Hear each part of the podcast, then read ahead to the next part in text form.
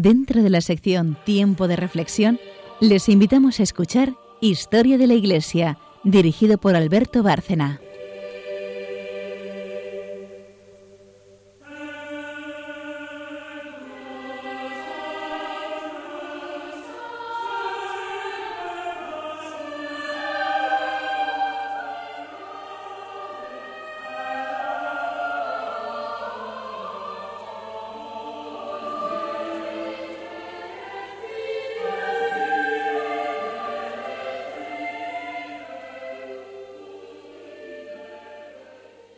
Buenas noches, oyentes de Radio María. Eh, un programa más de historia de la Iglesia. Y seguimos el hilo, como hacemos siempre. Después de Pío XI, vamos a empezar ya con el pontificado de Pío XII. Eh, sumamente interesante y del que hay muchas cosas que matizar, comentar y mucha leyenda que desmentir. Buenas noches, María Ornedo. Buenas noches. Charo Gutiérrez. Buenas noches a todos. Y Carmen Turdemontis. Buenas noches. Ahí estamos todos los que hacemos historia de la Iglesia. Gracias a Dios. Y decía que vamos a hablar de, de un papa que ha sido calumniado reiteradamente hasta llegar sus enemigos a consolidar toda una leyenda en contra de él eh, que le quiere presentar como si hubiera sido un papa insensible al genocidio del pueblo judío y no hubiera hecho nada ante esta atrocidad. Estamos hablando, claro, de Pío XII, y antes de entrar en, en materia, Carmen nos va a dar algunas notas sobre su biografía.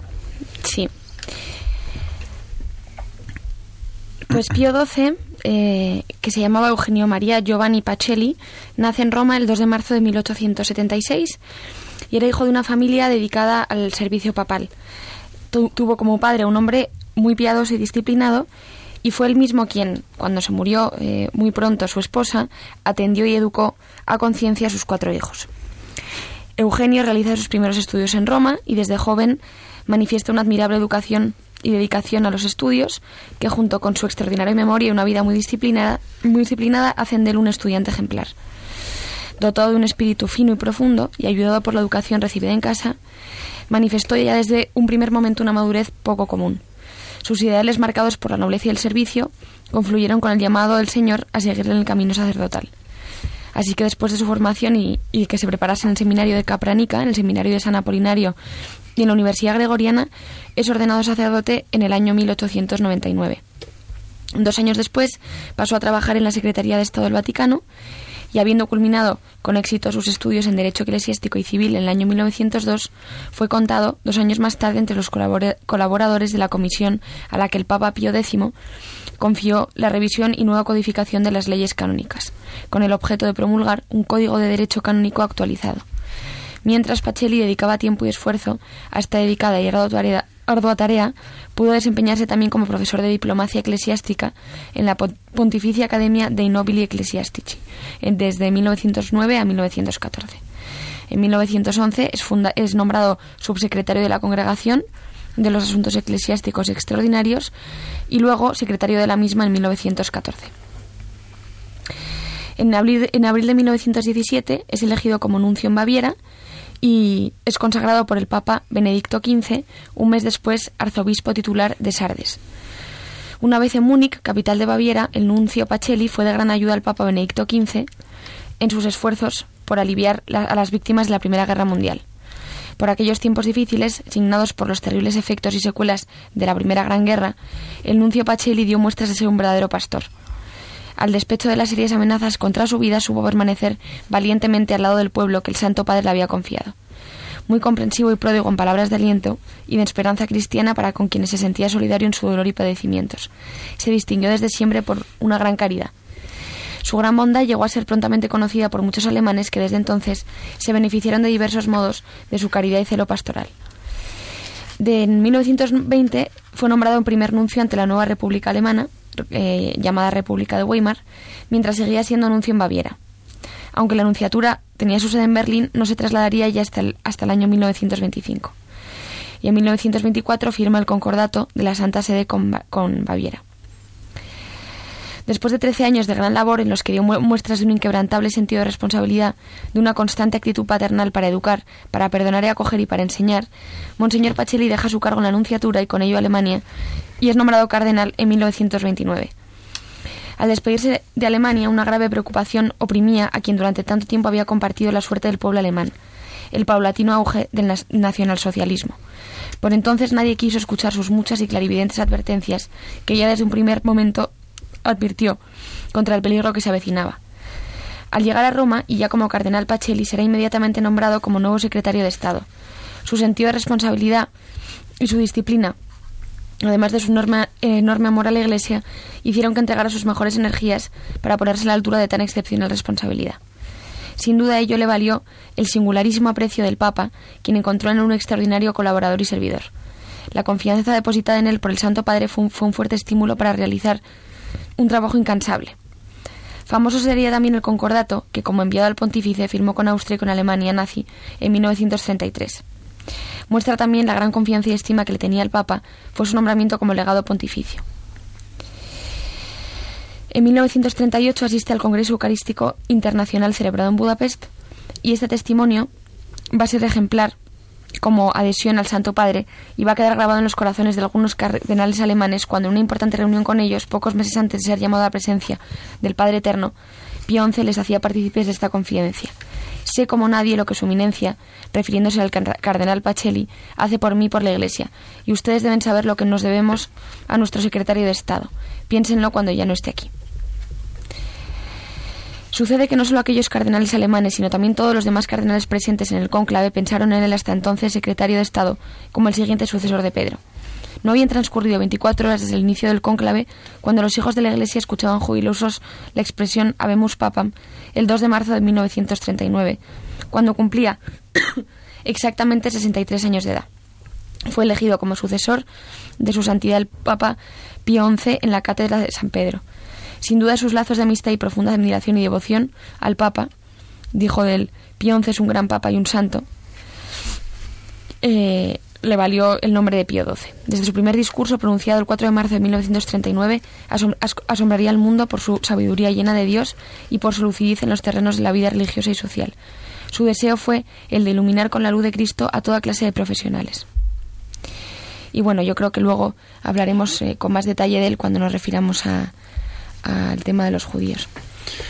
Sí, porque como decía hace unos minutos empezando esta clase, eh, perdón, clase, este programa, hay una cosa que se ha dicho muchas veces de él y es esa supuesta frialdad o pasividad, eh, incluso cómplice, con el holocausto.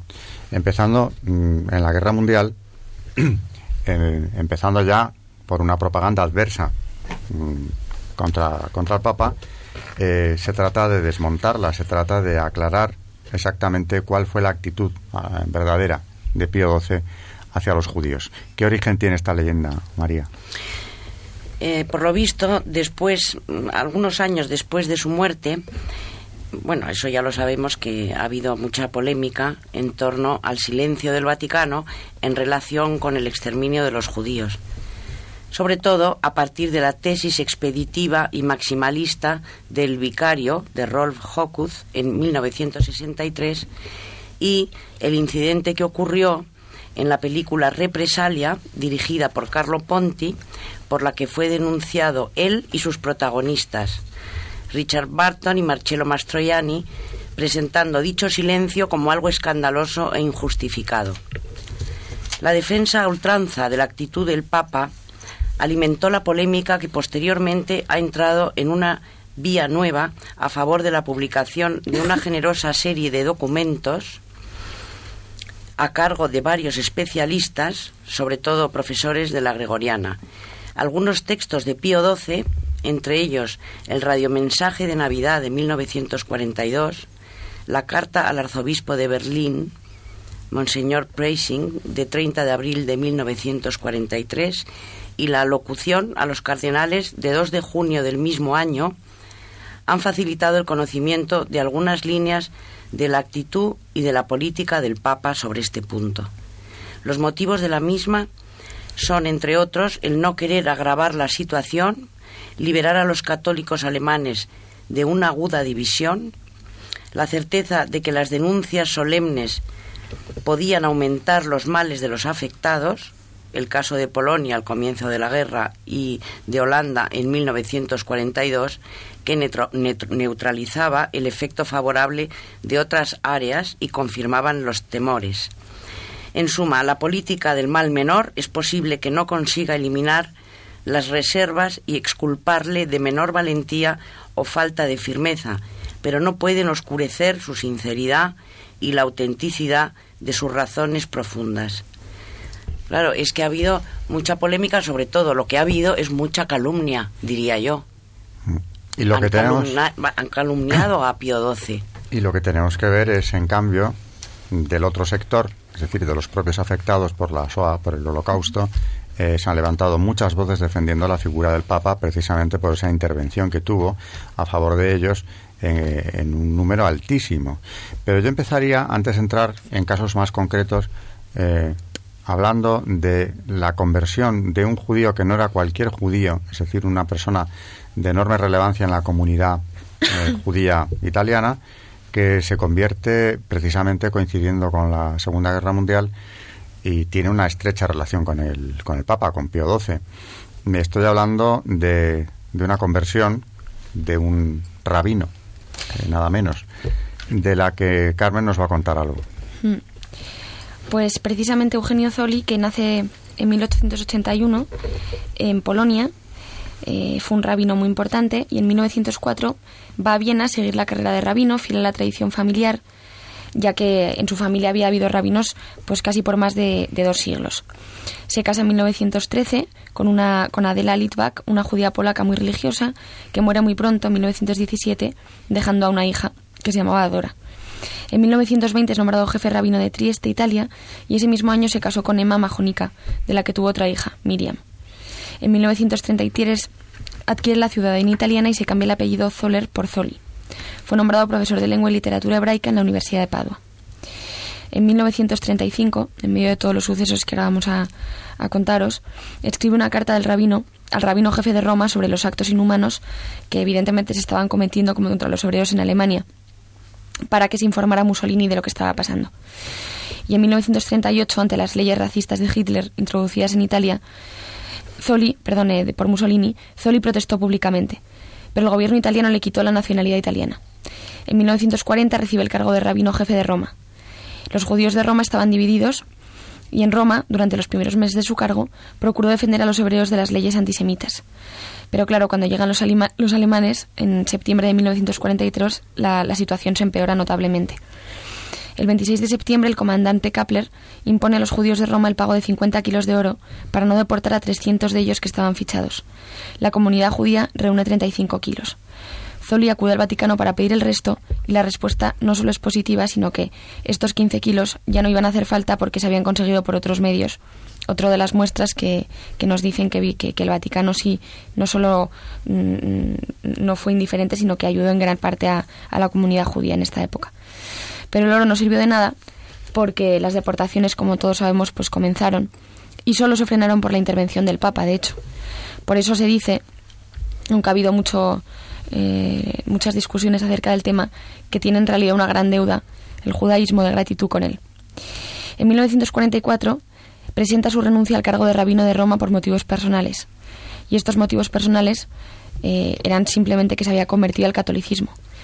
Y su conversión, que no fue cosa de un día, que ahora os voy a contar un poco, sino de un largo proceso, fue madurando a lo largo de los años. Él cuenta en su, autobiografía, de hecho, algunos momentos importantes que ahora os voy a leer en su camino hacia su conversión o hacia la plenitud de su amor hacia Jesús. Y su conversión, en la, su conversión la cuenta él así. Hacia finales de 1917 o principios de 1918, una tarde estaba en casa solo, escribiendo uno de los acostumbrados artículos para Time. De pronto dejé la pluma sobre la mesa y, como arrobado, comencé a invocar el nombre de Jesús, encontrando mucha paz. Entonces apareció Jesús en un gran cuadro sin marco, en el ángulo oscuro de la habitación. Lo contemplé durante un largo tiempo sin ningún nerviosismo, con perfecta serenidad de espíritu. Ni entonces ni ahora, después de más de treinta años, sabría decir qué pasó en mi alma para producir un fenómeno semejante. ¿De qué se trataba? Ni entonces ni ahora me hago problemas. Para mí me bastaba saber que aquella era la presencia cercana de Jesús, Entonces no se me presentó el deseo de hablar de ello con nadie, y tampoco me planteé el problema de mi conversión. Jesús había entrado en mi vida interior como un dulce huésped, invocado y bien acogido. El amor de Jesús no significaba renegar de mi fe judía ni abrazar el cristianismo. Yo me sentía judío, naturalmente judío, y amaba naturalmente a Jesucristo. Y en este amor mío por Jesús no debían entrar ni el judaísmo ni el, ni el cristianismo. Yo con Jesús y Jesús en mí. Una vez invoqué a Jesús y a María para pedirles la curación de mi esposa, gravemente enferma. Delante de una imagen de la piedad dije, Tú eres madre, madre toda santa, toda santa en el dolor y en el amor. La mujer enferma es madre, y callé. Vuelto hacia Jesús le dije, Señor, tú sabes todo, ¿me ayudarás? Sí, me dijo. Me sentía con deseos de correr a casa para ver a la enferma, pero tenía que trabajar y hasta me olvidé de haber rezado. Olvidé, olvidé hasta el sí del Señor. Al llegar a casa, la fiebre y el delirio estaban llegando a su grado máximo, y yo hacía todo, todo lo que hacía un enfermero, porque estábamos solos. Pero a medianoche, de un momento a otro, todo cambió de improviso. No podía creerme a mí mismo. Toqué la mano de la enferma y era una ex enferma. Comenzamos a hablar, y razonaba perfectamente.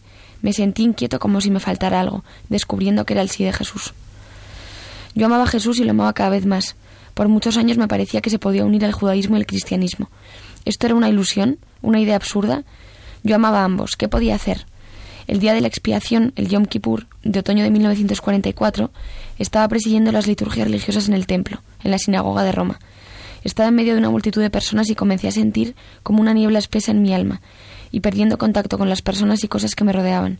Era la última función litúrgica, y yo estaba con dos asistentes, uno a mi derecha y el otro a mi izquierda, pero les dejé recitar a ellos solo las oraciones y el canto. No sentía ni alegría ni dolor, y de pronto vi con los ojos de la mente un prado con hierba luminosa pero sin flores. En ese prado vi a Jesús, vestido con un manto blanco y sobre, con un manto blanco y sobre su cabeza el cielo azul. Entonces experimenté una paz inmensa, si tuviera que dar una imagen del estado de mi alma, diría que era un límpido lago cristalino entre altas montañas. Dentro de mi corazón escuché las palabras Tú estás aquí por última vez. Las tomé en consideración con la más grande serenidad de espíritu, y yo respondí Amén. Así será, así es mi deber. Al llegar a casa mi esposa me dijo Hoy mientras estabas delante del arca de la ley me pareció como si la blanca figura de Jesús te impusiera las manos sobre tu cabeza, como si te estuviera bendiciendo. Yo me quedé sorprendido, pero muy tranquilo e hice como si no hubiera entendido nada. Y ella volvió a repetírmelo palabra por palabra.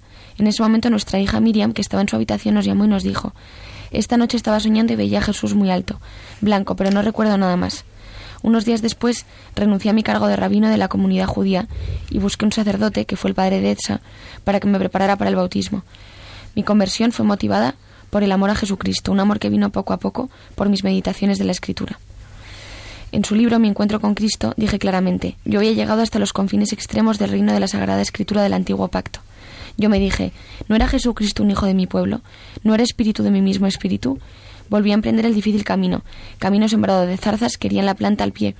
Iban dejando a lo largo todas las, sendas, todas las sendas huellas de mi sangre bermeja, sangre que brotaba de heridas antiguas y yo no sabía que esta era la sangre del pacto nuevo, y que gracias a esta sangre yo encontraría el camino y la verdad y la vida en un lejano mañana. Y toda mi vida pasada ahora la comprendo. No era más que un fastigoso, un fatigoso, largo y doloroso camino hacia la gran luz de Jesucristo, y yo doy gracias a Dios por su claridad infinita. Su hija Mariam, perdón, Miriam se convirtió y se bautizó un año después, pero a raíz de su conversión llovieron sobre él toda clase de amenazas y calumnias. Los judíos lo excomulgaron y le declararon apóstata. Guardaron ayuno, incluso varios días y llevaron luto, como si se hubiese muerto. Algunos judíos americanos hasta le ofrecieron dinero para que regresara a su antigua fe. Pero él decía, después del santo bautismo no soy capaz de odiar a nadie. Perdono a todos, perdono como Cristo me ha enseñado.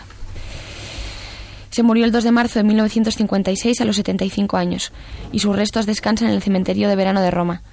El gran mensaje que nos deja a todos es que el judaísmo es la promesa y el catolicismo el cumplimiento de la promesa. El Mesías prometido al pueblo judío ya vino en persona, en la persona adorable de Jesús, nuestro Dios y Señor, a quien él tanto amó, incluso antes de convertirse. Y lo que, lo que os he contado lo hemos sacado del libro Ateos y Judíos convertidos eh, a la fe católica, que, que es del padre Ángel Peña por si lo quieren ver, es muy interesante y hay muchas conversiones. Bien, pues es una, una historia desde luego impresionante. Eh, hay un detalle más en la conversión del, del rabino de Roma y es que Carmen lo ha mencionado de pasada que su conocimiento del Antiguo Testamento, claro, que era exhaustivo, eh, fue una de las bases de su conversión. Precisamente según me contó a mí un profesor de teología, cuando yo estaba haciendo el máster de doctrina social de la Iglesia en, el CEU, fue que un detalle importante de esa conversión fue eh, la profecía de Isaías, en la que, por supuesto, está eh, anunciando la venida del Mesías eh, como cordero de, cordero de, la Pasión. La pasión. ¿Qué dice la profecía de Isaías en, este, en, relación con esto? En el capítulo 53. Vamos a leer fragmentos. Despreciado, abandonado de los hombres, varón de dolores, familiar del sufrimiento, semejante a aquel ante quien se vuelve el rostro, despreciado, no hemos hecho caso de él. Y sin embargo, Él ha llevado nuestras enfermedades, Él ha cargado con nuestros dolores y nosotros le consideramos como castigado, herido por Dios y humillado. Pero Él era tratado como impío por nuestros crímenes, aplastado por nuestras iniquidades. El castigo de nuestra salvación recayó sobre él y por sus llagas todos hemos sido curados. Maltratado se humilla, no abre su boca, como cordero llevado al matadero, como oveja muda ante los trasquiladores, no abre la boca. Se le ha dado sepultura entre los impíos, en la muerte fue igualado a los malhechores, aunque él no había cometido violencia ni se había encontrado engaño en su boca. Es una descripción eh, impresionante de la pasión de la humildad con que eh, y la paciencia con la que el Señor enfrenta todos sus sufrimientos, siendo como es inocente el que se ofrece por el género humano. Eh, aparte de eso, Carmen, ya para acabar con, con este relato concretísimo, nos ha dicho antes qué nombre toma el rabino de Roma o qué nombres cuando se bautiza, y son los del Papa. Sí. Por el que siente una gran admiración precisamente por lo que lleva visto de él durante esos años de persecución en los cuales Roma, en plena guerra mundial, se convirtió en un lugar de asilo eh, con grave riesgo del clero que acogía a todos estos miles de judíos escondidos por, eh, por el clero, pero por una decisión del Papa, además, sobre todo en última instancia. Vamos a hacer la primera pausa del programa para que luego Charo nos hable de, del santo del día. Del día no, del programa, ¿no?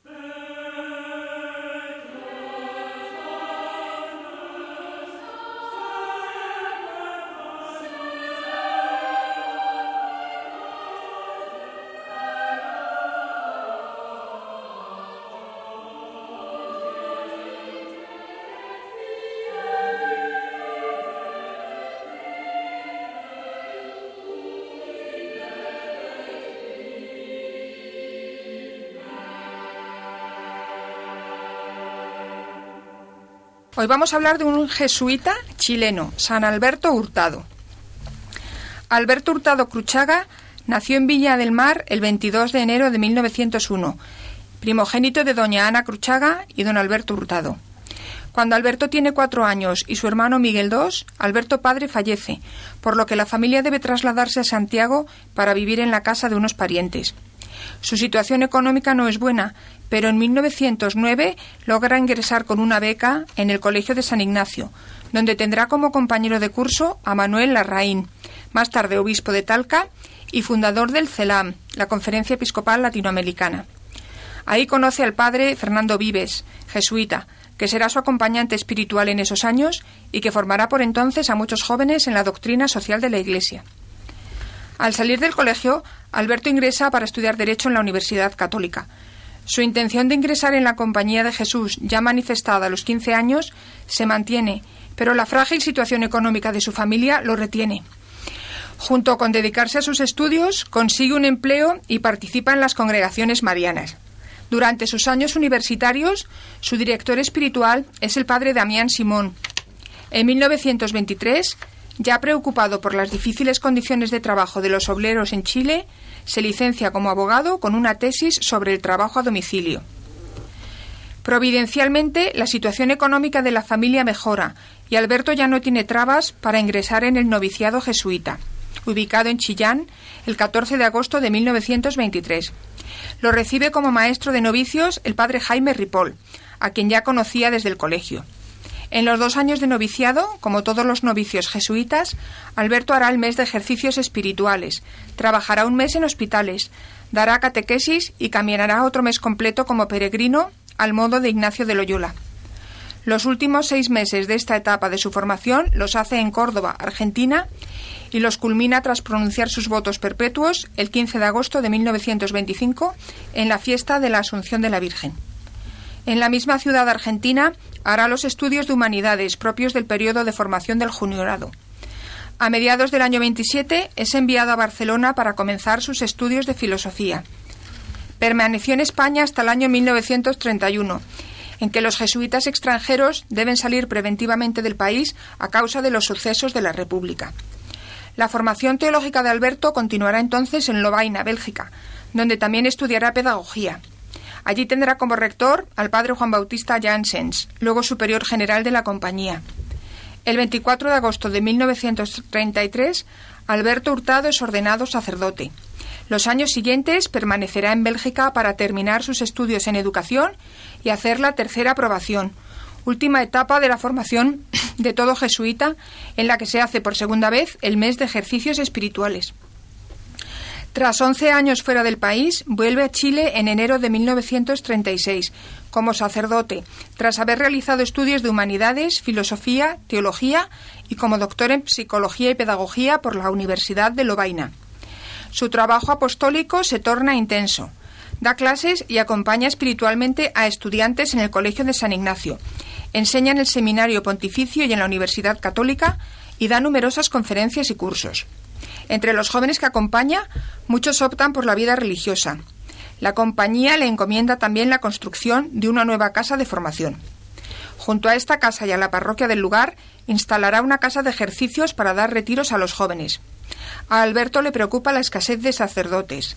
En 1936 publica La crisis sacerdotal en Chile y en 1943 La elección de carrera. En 1941 es nombrado asesor de la Acción Católica, cargo que desempeña con mucho fruto durante tres años. El mismo año 1941 publica el libro ¿Es Chile un país católico? que tendrá gran repercusión en la sociedad de la época. Casi en paralelo con el fin de su trabajo en la Acción Católica, en 1944 funda el Hogar de Cristo, fruto de la indignación que le provoca la miseria de hermanos y compatriotas que viven en las calles de Santiago. Con la ayuda de un amplio grupo de colaboradores, la obra crece rápidamente. Hospederías, hogares para niños y talleres, entre otras acciones destinadas a los más pobres entre los pobres. Si bien el hogar de Cristo ya estaba en marcha, la inquietud social del padre Alberto Hurtado permanecía. Preocupado por la situación de los trabajadores, en 1948 funda la Acción Sindical Chilena, con la finalidad de despertar en los obreros cristianos la conciencia de sindicarse y agrupar a los cristianos ya sindicados, para que con plena formación luchen en el interior de los sindicatos por la implantación del orden social cristiano. Publica también El humanismo social en 1947, El orden social cristiano en el 48 y Sindicalismo en 1950. El último fruto de su amplia labor social fue la revista Mensaje, fundada en 1941. En su primer editorial indicaba su misión, ha sido bautizada mensaje, aludiendo al mensaje que el Hijo de Dios trajo del cielo a la tierra, y cuyas resonancias nuestra revista desea prolongar y aplicar a nuestra patria chilena y a nuestros atormentados tiempos. Hacia fines de ese año se producen los primeros síntomas de un malestar que finalmente acabaría con su vida. El padre Hurtado se somete a los descansos prescritos por los médicos, pero la enfermedad avanza rápido y en mayo del año siguiente celebra su última misa. Tras un infarto pulmonar en mayo de 1952, los médicos dan con el diagnóstico de su mal, cáncer de páncreas. Desde entonces se tiene que trasladar de su residencia en el Colegio de San Ignacio al Hospital de la Universidad Católica. Lo visitan numerosos amigos, jesuitas y familiares. El lunes 18 de agosto fallece y la noticia se transmite rápidamente por las radios. El país está consternado. El padre Hurtado murió a los 51 años de edad, con 29 años de vida en la compañía y casi 19 como sacerdote. El padre Álvaro Lavín, jesuita, amigo entrañable del padre Hurtado, era el viceprovincial de Chile en el momento de su muerte. Con él habían sido compañeros de colegio, con novicios, y luego se habían encontrado en el colegio de San Ignacio trabajando como jesuitas. El 20 de agosto, el templo de San Ignacio de Santiago estaba repleto para la misa funeral que presidió su compañero de colegio y amigo, don Manuel Larraín, obispo de Talca. Su cuerpo fue enterrado en la parroquia de Jesús Obrero, junto al hogar de Cristo y a la casa de los jesuitas. Su vida generó tal fervor religioso que su fama de santidad se extendió velozmente. En 1970, la Compañía de Jesús introduce su causa de canonización. El 16 de octubre de 1994, el padre Hurtado fue beatificado. Por esos años ya estaba en construcción un lugar que permitiera un acceso más cómodo para los miles de peregrinos que visitaban su tumba, el santuario del Padre Hurtado, que se inauguró en 1995. El proceso de canonización culmina el 23 de octubre de, de 2005, cuando el Papa Benedicto XVI lo declara santo de la Iglesia y es el segundo santo chileno canonizado años después de Santa Teresa de los Andes. Su vida consagrada es ejemplo para todos sus compañeros jesuitas. Aún viven entre nosotros algunos de los jóvenes que él acompañó entonces en su discernimiento vocacional. Ahora mayores nos recuerdan el ejemplo y el mensaje de Alberto Hurtado, que no es sino el mismo Evangelio, y todavía hoy sus palabras siguen tan vigentes. El prójimo, el pobre en especial, es Cristo en persona. Lo que hagan al menor de mis pequeños, a mí lo hacen. El pobre, suplementero, el lustrabotas, la mujercita de tuberculosis piojosa, es Cristo. El borracho, no nos escandalicemos, es Cristo. Insultarlo, burlarse de él, despreciarlo, es despreciar a Cristo.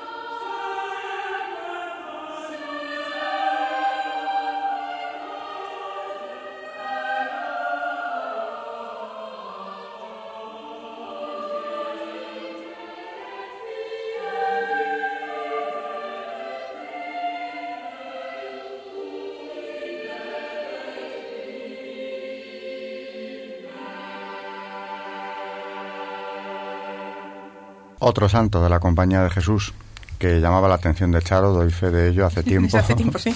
Y lo quería traer, ha hecho muy Yo bien. creo que es poco conocido. Muy poco, en España poco conocido, sí. Merecía la pena. Sí, sí, sí.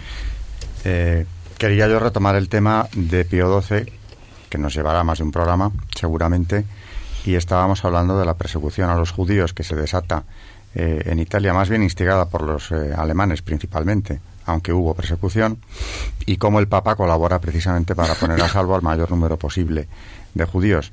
María y Carmen, las dos, habéis estado viendo testimonios de, de este asunto. Que antes de entrar en materia, o sea, de concretar mm, algunos aspectos concretos o casos concretos, ¿qué podríais decir eh, en relación con esto? ¿Qué se trasluce de esta, estos documentos que habéis estado viendo en cuanto a la actitud de Pío XII respecto a los judíos? Pues desde luego que, que, de lo que oímos hablar en la actualidad mmm, vemos que se ha tergiversado la historia de una manera, la verdad es que muy impresionante, porque no solamente hablan, y ahora os voy a leer algunos testimonios, eh, gente famosa de la época, mmm, actores, eh, científicos, sino que los propios rabinos eh, de la época, que estaban, que los rabinos de ese, en ese momento, todos ellos eh, solo tienen palabras de agradecimiento hacia, hacia Pío XII. Incluso tenemos datos de la cantidad de judíos a los que se salvaron gracias a, su acción en el Vaticano, a, tapar a muchísimos judíos dentro. Y, realmente yo creo que es algo que tenemos que, sacar a la luz y que hablar más de esto porque mmm, desde luego es una calumnia eh, que no se puede permitir. Pobre Pío XII, qué sufrimiento tuvo que tener. Ya no solo en vida, es que la calumnia siguió una vez muerto Pío XII. Seguían atacándole y siguen hoy en día. Claro, yo creo que es un problema de, también de incultura, porque si la historia nos la han enseñado mal, por lo menos a mí, no me la han enseñado bien. Yo empiezo a descubrir cosas y, y, me quedo asustada, ¿no? De, de, cómo es posible que esta calumnia y el daño que hace, de ver este pobre hombre y el sufrimiento que tuvo que tener. Porque fue un hombre que vivió entre guerras y verdaderamente que, que qué sufrimiento y qué entrega. Y además, mm, como que, que no sé, yo, yo creo que es una persona mm, totalmente llena del Espíritu Santo que le avisó de lo que tenía que hacer en cada momento, como a, los papas, que es el Espíritu Santo normalmente el que, el que habla, ¿no? Que muchas veces decimos, este hombre, bueno, este hombre, tengamos fe, tengamos confianza, el que está actuando cuando está un papa tomando acción es el Espíritu Santo que está detrás de él, ¿no? Que es el que mueve la Iglesia. Ah, y ya si queremos ser eh, como con datos ya científicos, como podemos decir así, eh, solamente podemos pensar que, mm, desde que se constituye el, Estado de Israel en 1948 y luego desde 1951 que está el Mossad, que es el, el Instituto Central de Operaciones y Estrategias Especiales, que desde luego descubrió una cantidad de cosas, se metió dentro de la URSS eh, descubriendo cosas impresionantes, burló a la KGB, es decir, que, que, realmente como este, este, esta sociedad, esta mm, organización no sacó a la luz. Si de verdad hubiese pasado esto, desde luego lo primero que hubiese sacado a la luz hubiera sido que, la Iglesia se, se, portó mal en ese momento. O sea, realmente todo lo contrario. Jamás dijo nada y no solamente eso, sino que, como he dicho antes, todos los rabinos de la época y los anteriores y posteriores solo rendían homenaje a, Pío XII, con lo cual es que no hay, no hay, son muestras completamente objetivas. Así que ¿Casos concretos? Hmm. ¿Alguno que te haya llamado más la atención? Pues hombre, a mí la verdad es que el que más me ha llamado la atención es el de, el de Einstein, bueno, que todos le conocemos, Nobel de Física en 1921 por su explicación del efecto fotoeléctrico, formulador de la teoría de la relatividad y descubridor de la fisión nuclear. Y, y tenemos un testimonio de él en, en el Times el 23 de diciembre de 1940, eh, que dice él así. Siendo un amante de la libertad, estas son palabras de Einstein, cuando llegó la revolución a Alemania miré con confianza a las universidades, sabiendo que siempre se habían vanagloriado de su devoción por la causa de la verdad. Pero las universidades fueron acalladas. Entonces miré a los grandes editores de periódicos, que en ardientes editoriales proclamaban su amor por la libertad. Pero también ellos, como las universidades, fueron reducidos al silencio, ahogados a la vuelta de pocas semanas. Solo la Iglesia permaneció de pie, y firme para hacer frente a las campañas de Hitler, para suprimir la verdad. Antes no habían sentido ningún interés personal, no había sentido ningún interés personal en la Iglesia, pero ahora siento por ella un gran afecto y admiración, porque solo la Iglesia ha tenido la valentía y la obstinación de sostener la verdad intelectual y la libertad moral. Debo confesar que lo que antes despreciaba ahora lo alabo incondicionalmente. Muy impresionante el testimonio y qué poco conocido es. Mm. Pero hay muchísimos más. Sí, sí. Bueno, tenemos, como os he dicho, una gran cantidad de rabinos, como por ejemplo eh, Maurice Perelswijk, eh, que era un rabino polaco naturalizado canadiense y que en ese momento era dirigente de la sección británica del Congreso Mundial Judío y miembro del Congreso Judío Americano. Y en una carta a Monseñor Amleto Chicoyani, que era el delegado apostólico en Washington, en 1944 le escribe esto. Las reiteradas intervenciones del Santo Padre a favor de las comunidades judías en Europa han provocado los más profundos sentimientos de aprecio y gratitud de los judíos de todo el mundo. Pues y así, pues tenemos, por ejemplo, también al gran rabino jefe en Ginebra, que le escribe que le escribe a Monseñor Andrea Casulo en 1944 también, y le escribe En las horas más difíciles por las que han atravesado los judíos de Rumanía, la generosa asistencia de la Santa Sede fue decisiva y saludable. No es fácil para nosotros encontrar las palabras adecuadas para expresar el calor y el consuelo que experimentamos gracias a la preocupación del sumo pontífice, quien ofreció una gran suma de dinero para aliviar los sufrimientos de los deportados judíos. Los judíos de Rumanía nunca olvidarán estos hechos de importancia histórica. Bueno, y así, la verdad es que hay muchísimos. Pero aparte de, bueno, vemos como el Papa está ayudando a los judíos eh, en toda Europa, allí donde puede intervenir, pero fue muy impresionante, y yo creo que también hay que subrayarlo, la labor que realizó en la misma Roma. Cómo abrió las clausuras de, los conventos de Roma para, para esconder judíos, cómo los escondió también en el Vaticano, en Castel Gandolfo. Llegó a haber muchos, muchos judíos que salvaron la vida, eh, concretamente en Roma, gracias a la acción del Papa.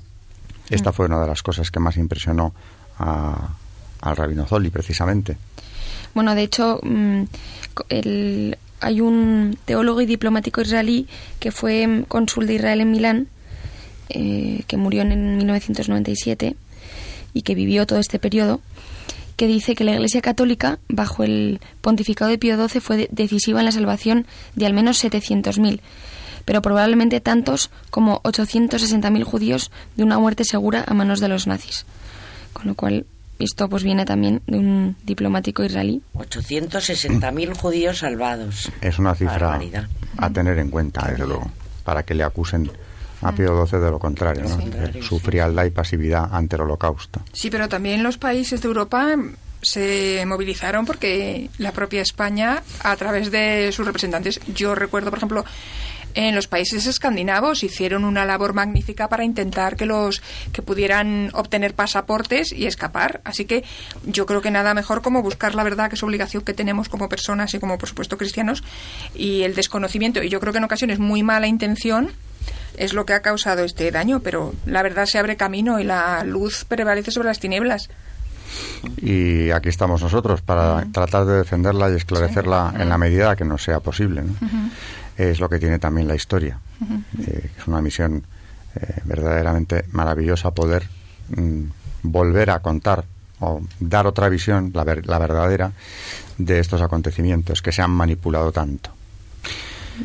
Eh, ya para terminar los testimonios, ha habido uno que me ha encantado, que es de Bernstein, que, es, que era un director de, de, música, y en ese momento, en el 1958, director de la orquesta eh, judío-estadounidense, que bueno, ya le conocemos todos, y que antes de, un concierto que dio de la Orquesta Filarmónica de Nueva York, antes del concierto, eh, en octubre de 1958, pidió a todo, el, a todo el público un minuto de silencio por la muerte de un auténtico gran hombre, el Papa Pío XII director de, la orquesta judía de americana. El famosísimo Bernstein. Mm. Nos quedan mm, siete minutos escasos de programa. María, mm, tú tienes todavía mucho que decir. También, Charo, a ver, vosotras dos, repartiros este tiempo. Empiezo casi yo. Os queda mucho porque que decir. quiero recordar que cuando estuvimos hablando de la encíclica escrita en alemán del 37 mit Brennen der Sorge, aunque la firma Pionce, la mano que estaba detrás sin duda era la de la de Pacelli, porque tenía una larguísima experiencia diplomática en tierra alemana. Así que, y también quiero romper la lanza porque no se entiende muchas veces que la Iglesia, por medio de la diplomacia vaticana, tarde en actuar, pero es que se tiene que pesar, sopesar medir y calcular lo que se va a hacer y decir por las consecuencias que puede tener. Muchas veces se acusa a la Iglesia de no haber actuado cuando lo que ha hecho es ser plenamente consciente de la dificultad y en su momento expresar la verdad. La encíclica de Pío XI, los testimonios de estos eh, judíos mm. salvados y que conocían la actuación del Papa con su pueblo, en fin, la verdad esperemos que se vaya imponiendo. ¿no? María yo quería, me he acordado de precisamente de Pío XII, leyendo esta encíclica tan maravillosa de Juan Pablo II sobre el sufrimiento humano. Y hay un párrafo que, que os quería que os quería leer que me ha recordado, vamos, no sé por qué he pensado que Pío XII encuadra muy bien en este en esta descripción sobre el sufrimiento humano que magistralmente hace Juan Pablo II y dice así nos gloriamos hasta en las tribulaciones, sabedores de que la tribulación produce la paciencia.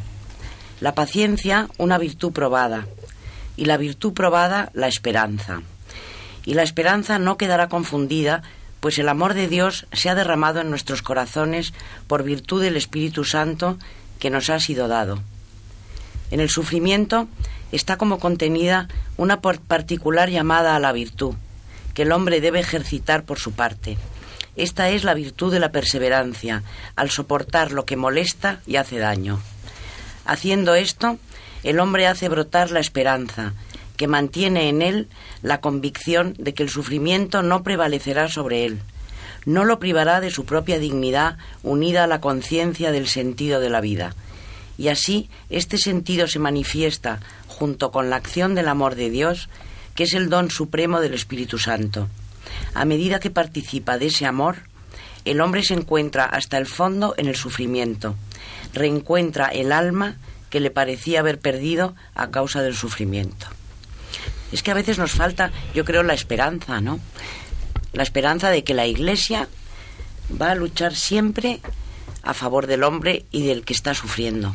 Yo creo que... Oyéndote ahora me acordaba de otro judío universal, Víctor Frankl, con su maravilloso libro también, eh, mm. El hombre en busca de sentido, que explica, como pocos lo han hecho, la importancia del sufrimiento y cómo se puede aprovechar, cómo se debe afrontar y cómo se puede incluso aprovechar en beneficio propio. Y así es. Claro, desde una perspectiva ajena a la fe, por supuesto no tiene el menor sentido, no es nada más que una, una adversidad terrible que hay que asumir porque no te queda más remedio, ¿no? Desde una perspectiva cristiana el sufrimiento es otra cosa. Claro, sobre todo con la esperanza, que es lo que más importa, que no acaba el sufrimiento por el sufrimiento, sino que, que tiene un sentido, ¿no? A mis alumnos les decía yo el otro día hablando de esto, precisamente de esto en doctrina, que el modelo es Cristo y buscándole sentido al sufrimiento. Y claro, les decía que ahí tenemos un sentido verdaderamente infinito. Y pasó por todo el sufrimiento que pasó, toda su vida es expiación y ya la pasión es la culminación de todo ese sufrimiento de su vida por algo. Es decir, no fue una casualidad que le, que le ocurriera, era Dios Todopoderoso. El sufrimiento tiene un valor enorme. Que no uniéndonos. La cruz no acaba en la cruz. La cruz se transforma en la resurrección. Y eso es una maravilla, la suerte que tenemos, ¿no? De, pensar que esto no, no, acaba aquí. Por eso está bien que lo unas, las dos palabras, sufrimiento y esperanza, desde luego. Prácticamente hemos acabado. Eh, un programa más de Historia de la Iglesia. Así que buenas noches, María Ornedo. Buenas noches a todos. Charo Gutiérrez, buenas Hasta el próximo programa, si Dios quiere. Y buenas noches, Carmen Turo de Montes. Buenas noches.